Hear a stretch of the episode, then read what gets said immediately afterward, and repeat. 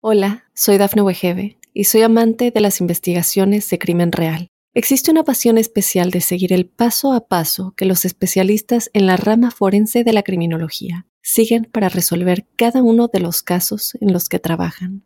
Si tú, como yo, eres una de las personas que encuentran fascinante escuchar este tipo de investigaciones, te invito a escuchar el podcast Trazos Criminales con la experta en perfilación criminal, Laura Quiñones Orquiza en tu plataforma de audio favorita. Biden anunciará la prohibición de importación de petróleo ruso. El Reino Unido tomará la misma medida en rechazo a la agresión rusa. Mientras tanto, las tropas de Putin se ven estancadas y los civiles empezaron a ser evacuados de la ciudad ucraniana de Sumy en un nuevo intento de instaurar corredores humanitarios. Bienvenidos a nuestro especial Invasión Ucrania de Mundo Now. Comenzamos. Los civiles empezaron a ser evacuados este martes de la ciudad ucraniana de Sumy, cerca de la frontera con Rusia, en un nuevo intento de instaurar corredores humanitarios para que las personas asediadas por los bombarderos rusos puedan ponerse a salvo. Los bombardeos aéreos contra esta ciudad situada a unos 350 kilómetros al noreste de Kiev, que es escenario de violentos combates desde hace varios días, mataron a 21 personas, dos de ellos niños, el lunes por la noche según la Fiscalía Regional. Estados Unidos prohibirá hoy las importaciones de petróleo ruso, informaron Bloomberg, la prensa asociada y el New York Times, que citaron fuentes gubernamentales. Estados Unidos había estado discutiendo el tema con la Unión Europea que importa mucha más energía rusa, pero algunos Estados miembros se muestran reacios a dar ese paso. Biden hablará este martes para anunciar acciones para continuar sancionando a Rusia por su guerra no provocada e injustificada contra Ucrania, informó la Casa Blanca.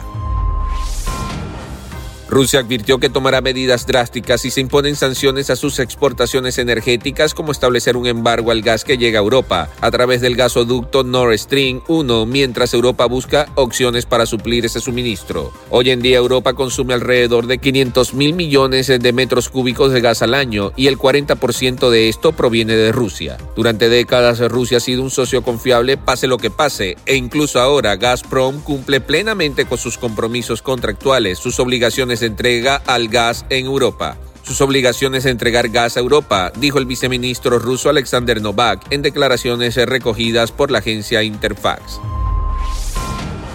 El Papa Francisco se refirió hoy en su cuenta de Twitter a la invasión ordenada por Vladimir Putin a Ucrania y pidió rezar por las madres que huyen de las guerras. Mirando a María con su hijo en brazos, pienso en las jóvenes madres que huyen con sus hijos de las guerras y de las carestías o que esperan en los campos de refugiados. Son muchas, tuiteó el pontífice este martes, Día Internacional de la Mujer. Que la Madre de Dios, Reina de la Paz, obtenga la concordia para nuestros corazones y para el mundo entero, concluyó Francisco, quien acompañó la leyenda con una fotografía suya rezando ante una imagen de la Virgen María de iconografía bizantina y los hashtag Oremos Juntos y Ucrania.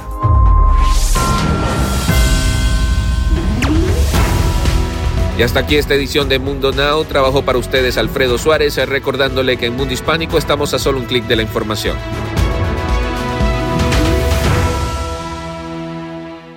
Hola, soy Dafne Wegebe y soy amante de las investigaciones de crimen real. Existe una pasión especial de seguir el paso a paso que los especialistas en la rama forense de la criminología siguen para resolver cada uno de los casos en los que trabajan.